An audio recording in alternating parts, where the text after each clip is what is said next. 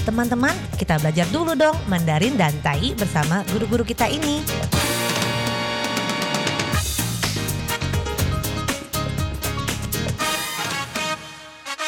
Apa kabar? Tajahau, saya Maria Sukamto. Tajahau, saya Ronald. Dageho, apa kabar? Selamat berjumpa bersama kami berdua dalam kelas belajar bahasa Mandarin dan juga Tai, bahasa Taiwan, Taiyu, dan juga bahasa Indonesia. 在这里呢，您也可以跟着一起学习印尼语，不会没关系。 跟着我们一起练习发音就可以了。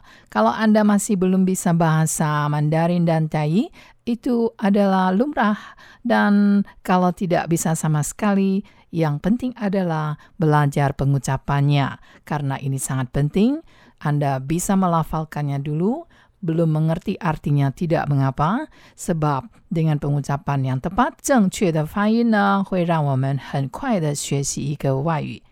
Pelafalan yang tepat akan membuat kita lebih cepat menguasai bahasa asing yang akan kita pelajari. Jadi tidak hanya belajar Mandarin maupun Tai atau bahasa Indonesia. Nah, baiklah segera kita mulai. Hari ini kita mempelajari sebuah kata yang berarti datang atau hadir atau muncul. Tapi dalam Mandarin dan Tai-nya akan ada sebuah kata berbeda Sebab biasanya kita sudah tahu datang adalah lai atau yo artinya ada, hadir. Kadang-kadang kita mengatakan yo sebagai pernyataan hadir.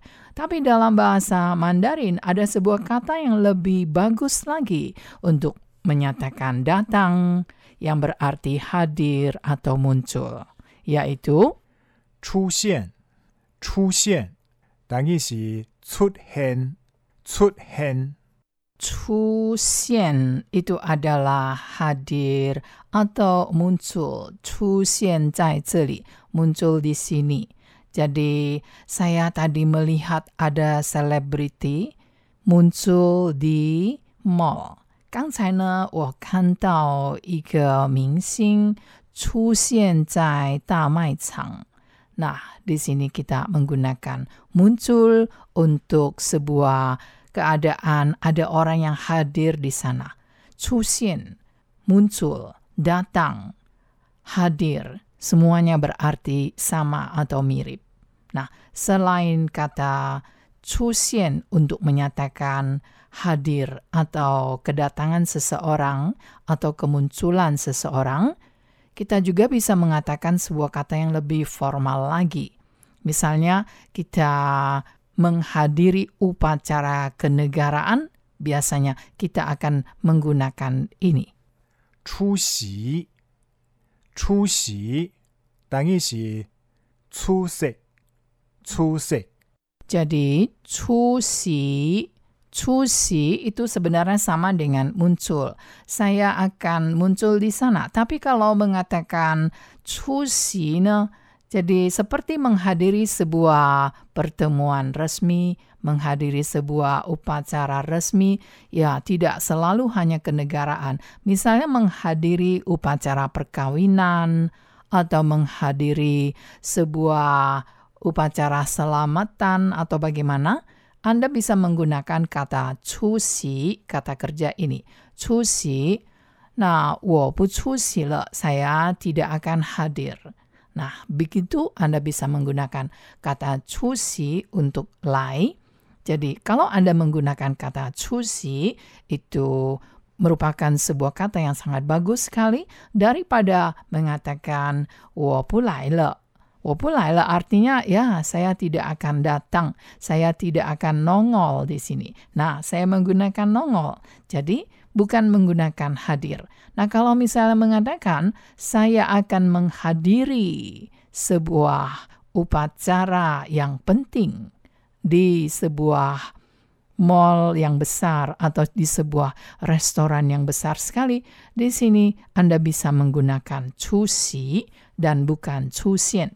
Walaupun cusi itu adalah suatu kemunculan seseorang di sebuah tempat. Tetapi di sini kita bisa membedakan pemakaian kata cusian dengan cusi. Walaupun cusi itu artinya hadir atau datang ke sebuah tempat menghadiri suatu keadaan yang resmi atau menghadiri suatu kesempatan.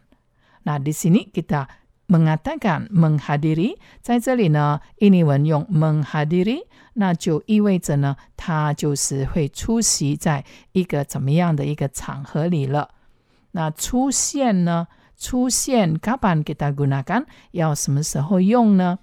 Misalnya, selebriti itu muncul di kerumunan orang secara tiba-tiba. 那个明星突然出现在人群当中。那 di sini 突然 adalah tiba-tiba, muncul 就是出现了。Nah, di sini kita tidak menggunakan cusi. 在这里呢 tidak menggunakan hadir, cusi yang berarti hadir. Walaupun sama dengan muncul. 可是呢 ada perbedaannya, 可是有差别的。 jadi, selebriti itu muncul secara tiba-tiba di kerumunan banyak orang. 那个明星呢，突然呢出现在人群当中。Nah, ada perbedaannya. Selebriti itu menghadiri pesta akbar malam tahun baru.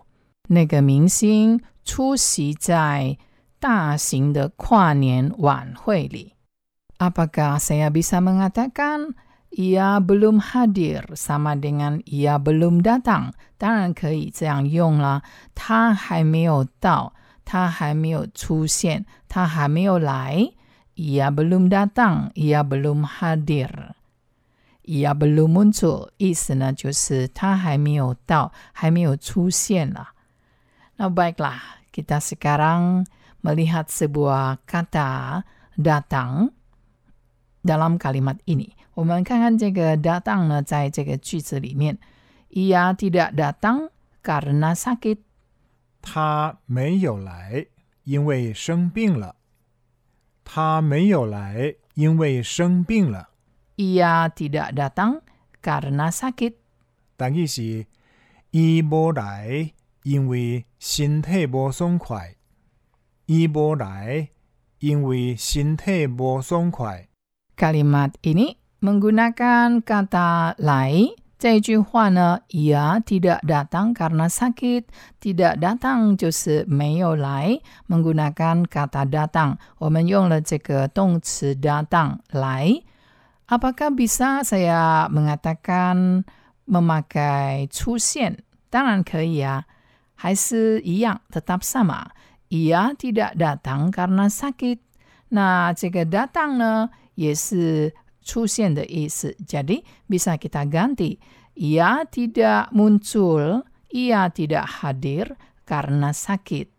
Maka mandarinya kita bisa menggunakan 出现 seperti ini.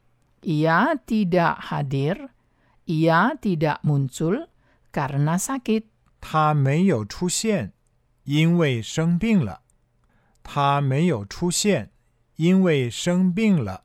Ia tidak hadir, ia tidak muncul karena sakit.